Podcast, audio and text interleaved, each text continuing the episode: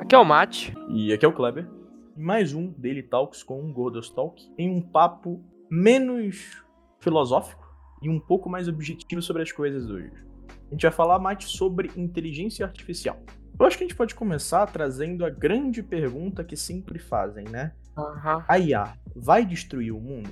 Olha, cara, é assim. Eu acho que a IA não vai destruir o mundo, porque, de novo, eu acho que. Como a gente já tinha até discutido isso anteriormente, em um papo mais livre, assim, só entre a gente, que a IA ela tem uma limitação muito grande, que ela é o limite da nossa inteligência, né?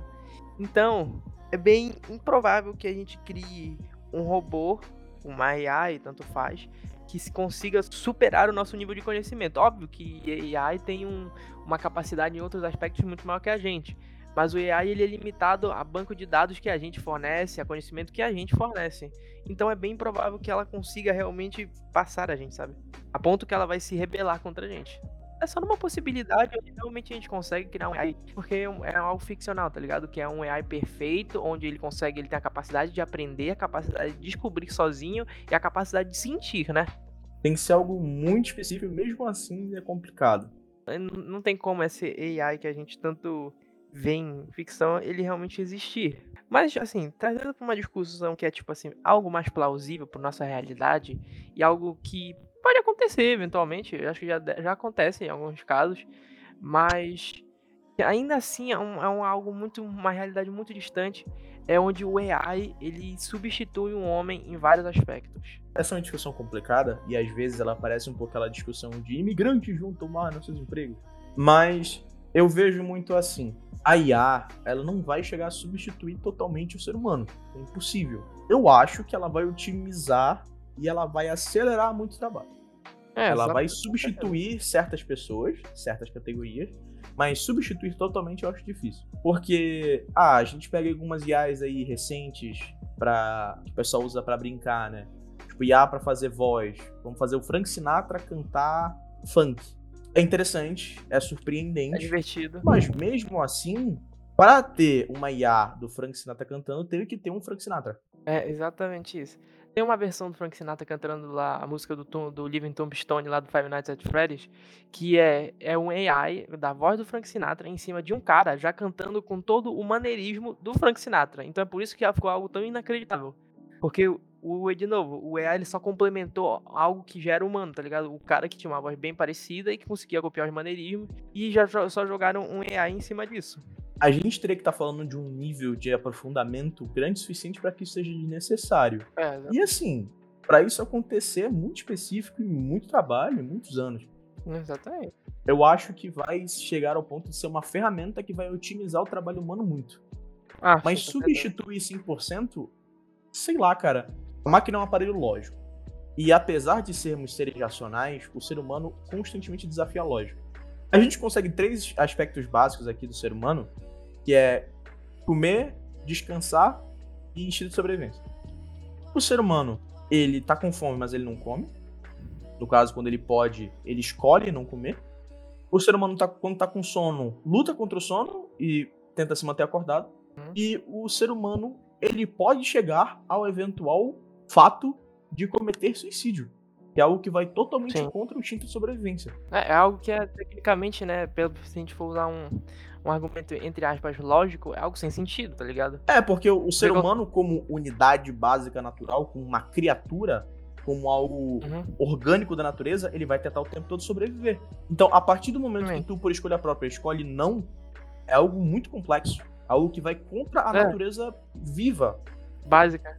É, assim, e, e, eu posso estar errado, mas eu não consigo pensar em nenhum outro animal que, por exemplo, faz isso, tá ligado? Tem alguns animais que, tipo, acho que é o ganso.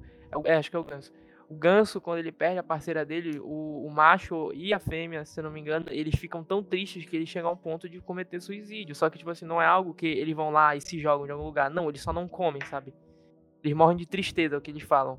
No nosso caso, a gente Mas... ativamente procura, né? Não que os seres humanos sejam únicos nisso, mas eu tô falando que o ser humano, como ser vivo, ele é muito complexo. Algo que a máquina, ela vai planejar o seguinte: ah, analisando da forma mais lógica possível o lugar ideal para ser para esse fulano aqui morar é ali, o que ele tem que comer é isso e o que ele tem que fazer é aquilo.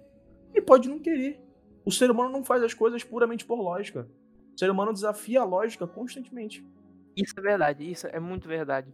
É porque a máquina, ela tá. É, assim, principalmente falando de computadores. O computador, ele tá acostumado com zero ou com um. É binário, só tem um sim e um não. Mas o homem, muitas vezes, ele vai. Ele tem um zero, ele tem um zero e um, mas ele consegue ainda assim escolher um, um 1.5. O 0.5, tá ligado?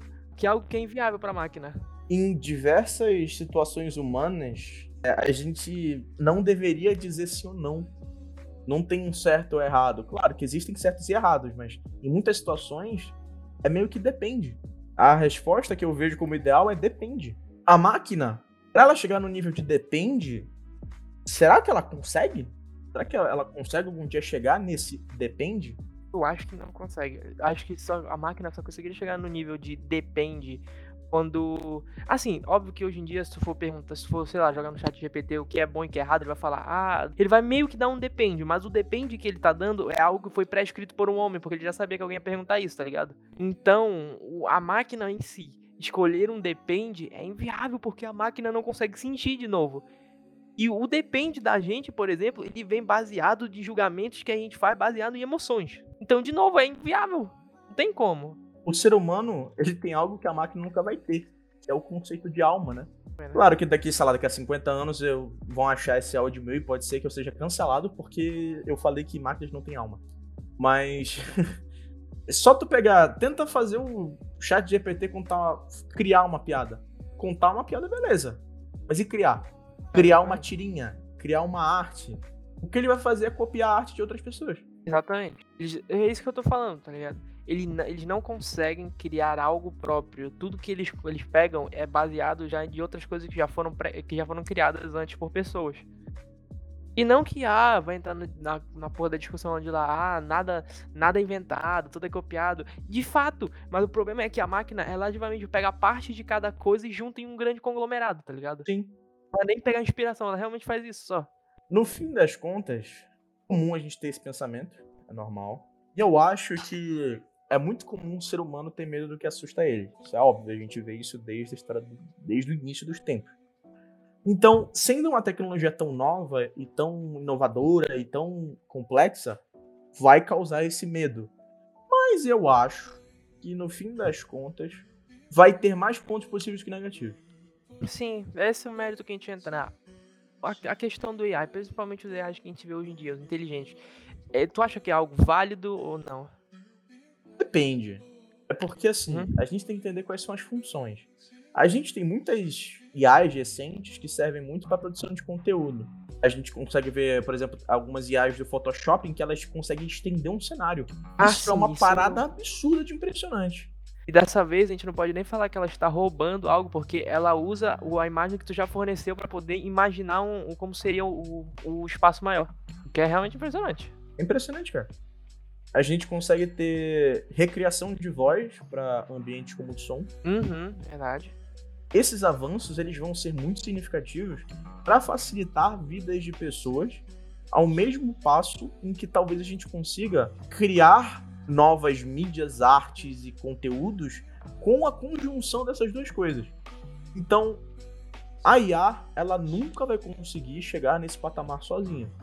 Mas ela, em união com a mente humana, provavelmente vai conseguir alcançar coisas muito boas.